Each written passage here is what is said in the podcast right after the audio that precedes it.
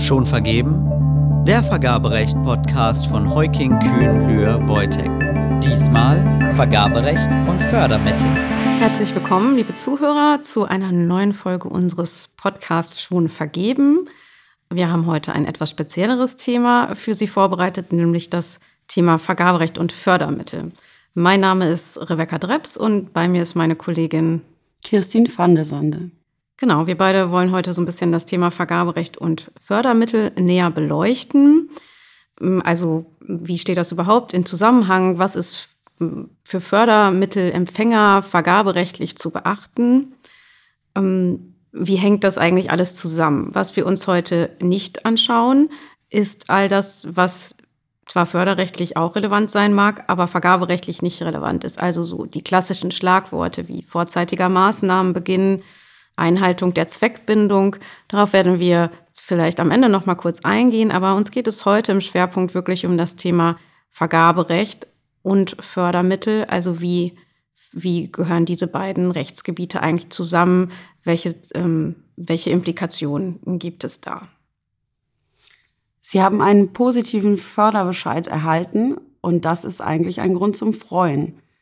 Eigentlich impliziert schon, dass es auch ein gewisses Aber geben kann, äh, denn das Vergaberecht ist zu beachten. Das impliziert einmal, dass Sie die Fördermittel nicht einfach so ausgeben können, sondern eben nicht nur förderrechtliche, sondern auch vergaberechtliche Pflichten haben. Und die sind gleich am Anfang zu beachten werden aber erst ganz am Ende des Förderprozesses bei der Verwendungsnachweisprüfung überprüft.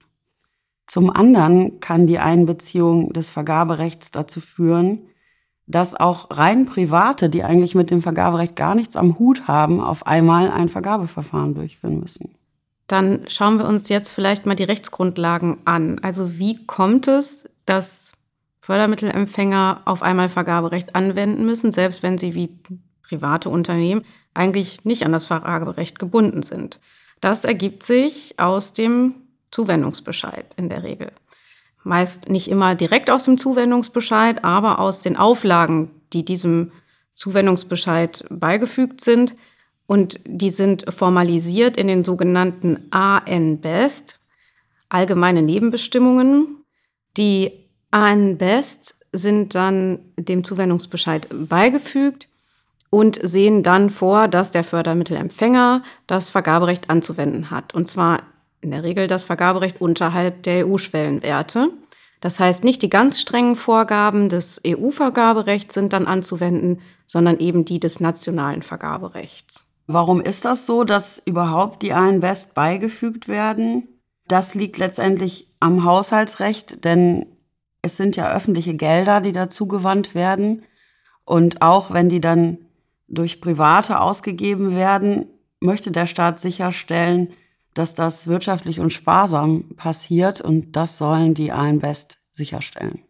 Und um das Ganze noch komplizierter zu machen, gibt es dann daneben manchmal auch noch besondere Nebenbestimmungen, die dann noch weitere Vorgaben enthalten, manchmal auch noch Vorgaben zum vergaberechtlichen Teil. Und ähm, ja, insgesamt kann man daraus, glaube ich, ableiten, was Sie heute noch öfter hören werden, nämlich wenn Sie einen Zuwendungsbescheid erhalten, lesen Sie den sehr genau und lesen Sie auch die Nebenbestimmungen, um dann wirklich zu wissen, woran Sie gebunden sind und was Sie einhalten müssen. Wichtig ist dabei auch die Rangfolge zwischen diesen Regelungen. Übergeordnet ist immer der Text des Bescheids selber. Auch darin können sich Regelungen mit vergaberechtlicher Relevanz finden. Auf der zweiten Stufe sind die besonderen Nebenbestimmungen BN West und danach in der Rangfolge die AN West. Zum Teil steht das da auch explizit so drin. Ja, daran hören Sie schon, wie kompliziert das ist, insbesondere für solche Fördermittelempfänger, die sonst überhaupt nichts mit Vergaberecht zu tun haben oder auch eben überhaupt vielleicht mit sich mit solchen rechtlichen Zusammenhängen selten auseinandersetzen müssen der Normgeber versucht es dem Fördermittelempfänger dann etwas leichter zu machen, indem er bestimmte Vorgaben des Vergaberechts auch wieder ausnimmt. Also in den Haushaltsordnungen, in den Verwaltungsvorschriften zu den Haushaltsordnungen oder auch in den AN-Best sind dann eben bestimmte Regelungen des Unterschwellenvergaberechts wieder ausgenommen, wie zum Beispiel die Vorschriften zur Losaufteilung. Also ein Fördermittelempfänger muss die Leistung nicht zwingend in Lose aufteilen, wie das ein öffentlicher Auftraggeber machen müsste, der per Gesetz an das Vergaberecht gebunden ist. Vorgaben für die elektronische Vergabe, das heißt, es gibt Erleichterungen, dass sie nicht in jedem Fall ihre Angebote elektronisch einholen müssen oder die gesamte Kommunikation des Vergabeverfahrens über ein elektronisches Portal abbilden müssen. Und auch bei der Auswahl der Angebote gibt es dann bestimmte Erleichterungen für Fördermittelempfänger. Damit die Fördermittelempfänger, gerade die privaten Fördermittelempfänger, die keine originären öffentlichen Auftraggeber sind, auch in den Genuss dieser Erleichterungen kommen, ist es im ersten Schritt wichtig zu prüfen, dass auch die richtigen Nebenbestimmungen an ihrem Zuwendungsbescheid dranhängen. Das ist nämlich leider nicht unbedingt ähm, der Fall. Es gibt Einzelfälle, in denen da auch mal was schief läuft.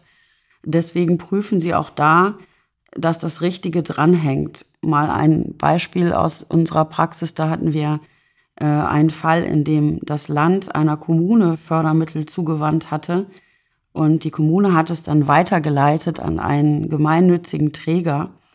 Und wenn die Kommune selber die Fördermittel empfängt, dann hängt das Land die ANBest äh, G oder K an, also die für Kommunen gedachten Regelungen.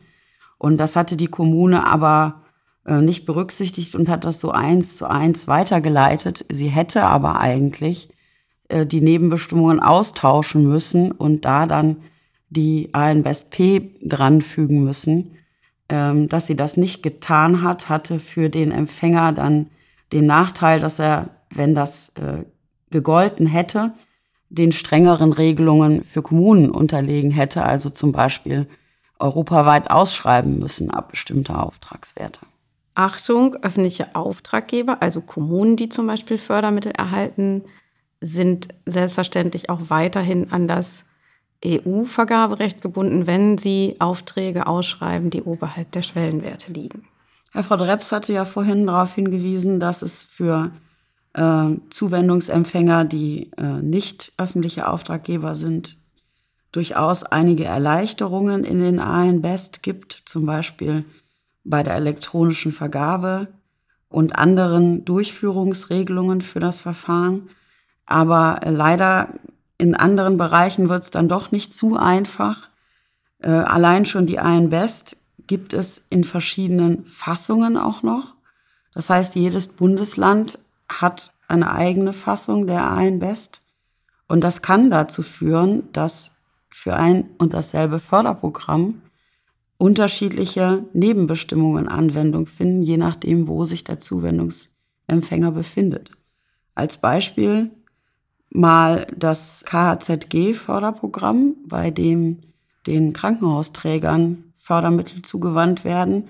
Das ist ein Programm, in das Bundes- und Landesmittel einfließen, die dann vom Bund an die Länder zugewandt werden und die Länder leiten dann diese Fördermittel an die Krankenhausträger weiter und fügen dabei nicht etwa die Nebenbestimmungen des Bundes bei, was man sich auch hätte vorstellen können, sondern ihre eigenen jeweiligen Landes-A-Invest.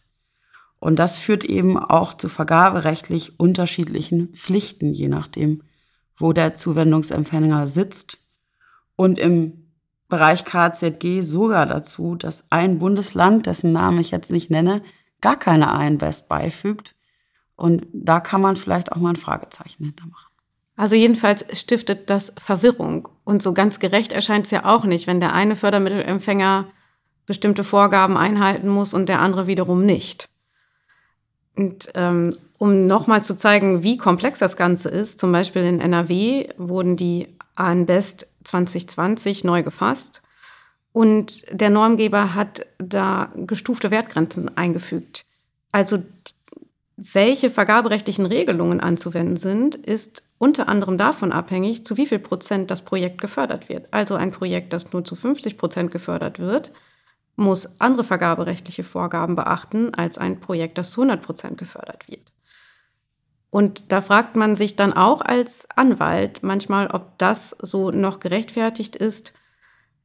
Und gerade auch vor dem Hintergrund, dass auch Private dazu verpflichtet werden können, diese Vorgaben einzuhalten, ist das schon auch aus anwaltlicher Sicht doch ein ziemlich bürokratisches Monster. Auf jeden Fall ist hier wieder Zeit für unseren Satz. Lesen Sie den Zuwendungsbescheid und lesen Sie vor allem auch die Nebenbestimmungen. Ähm, gerade angesichts dieser abgestuften Regelung in NRW. Jetzt kann man sich ja fragen, was ist denn überhaupt das Gefährliche am Vergaberecht im Zuwendungsverhältnis? Und hier ist das böse Wort Rückforderungsrisiko. Genau, und Rückzahlung droht eben dann, wenn Sie bei der Ausgabe der Fördermittel gegen Vergaberecht verstoßen haben, weil Sie dann gegen eine Auflage des Fördermittelbescheids verstoßen. Zwar, und das ist jetzt noch die gute Botschaft, nicht jeder Verstoß gegen Vergaberecht berechtigt für sich genommen zur Rückforderung und schon gar nicht zur Rückforderung des kompletten Betrages, aber schwere Verstöße tun das. Das heißt, die der Fördermittelgeber hat eine Ermessensentscheidung zu treffen, ob und wenn ja, wie viel er zurückfordert. Und diese Ermessensentscheidung ist nicht völlig frei, sondern es herrscht in dem Bereich sogenanntes intendiertes Ermessen nach der Rechtsprechung. Und das kann man zusammenfassen als, wenn es einen schweren Vergabevorstoß gab, dann soll in der Regel zurückgefordert werden. Jetzt fragen Sie sich, was ist denn ein schwerer Verstoß? Ein schwerer Verstoß liegt dann vor, wenn gegen ganz wesentliche Vorgaben des Vergaberechts verstoßen wird. Also zum Beispiel, wenn Sie die Ausschreibung gar nicht erst öffentlich bekannt machen. Dann geben Sie die Ausschreibung faktisch ja nicht wie gefordert in den Wettbewerb.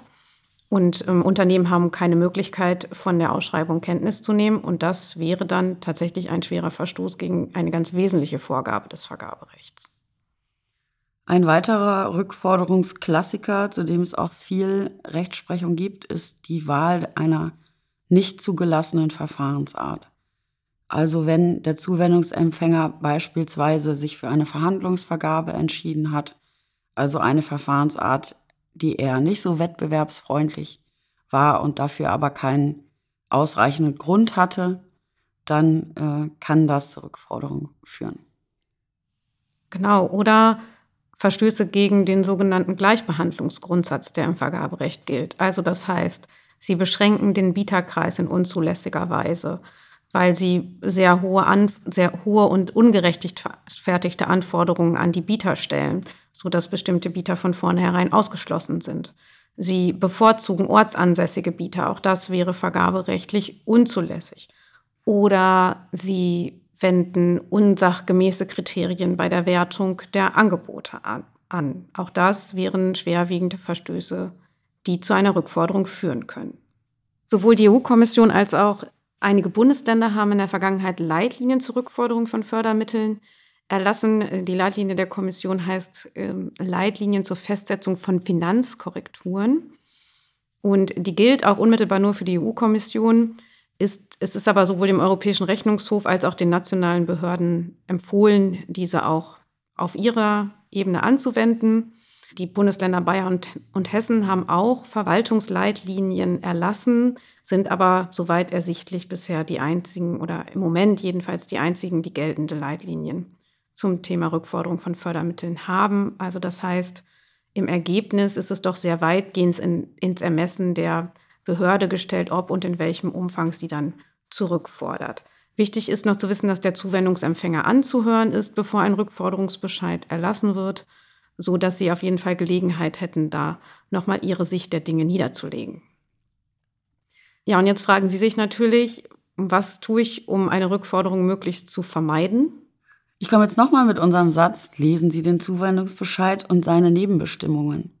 Das mag salopp klingen, ist aber wirklich ernst gemeint, denn wenn dort etwas vielleicht nicht stimmt, also nicht die korrekten Nebenbestimmungen dabei sind oder auch etwas unklar ist, zum Beispiel wenn sich eine Regelung aus dem Bescheid selber widerspricht mit etwas, was in den angehängten Nebenbestimmungen drinsteht und sich das nicht über die Rangfolge lösen lässt, dann wäre der Rat, das möglichst mit dem Fördergeber abzustimmen, bevor die Gelder ausgegeben werden. Möglichst heißt nicht unbedingt, dass es auch klappt, ja. aber man sollte es versuchen. Ja, man sollte es versuchen. Es ist aber häufig so, dass die Fördermittelgeber sich nicht festlegen wollen. Und sie haben auch keinen Anspruch darauf, dass der Fördermittelgeber sich festlegt. Dennoch sollten sie versuchen, mit ihm ins Gespräch zu gehen und Unklarheiten aufzuklären, weil ihnen das, sollte es irgendwann tatsächlich zu einer Rückforderung kommen, doch helfen kann zu belegen, dass sie es abgestimmt haben. Und gerade für private Fördermittelempfänger ist tatsächlich auch der Rat, sich notfalls Hilfe zu holen bei dem Vergabeverfahren. Denn es ist ja auch klar, dass man damit, wenn man nicht regelmäßig Fördermittel empfängt und das Prozedere schon kennt, das auch gar nicht können kann. Also wer kann schon ein Vergabeverfahren machen als Privater?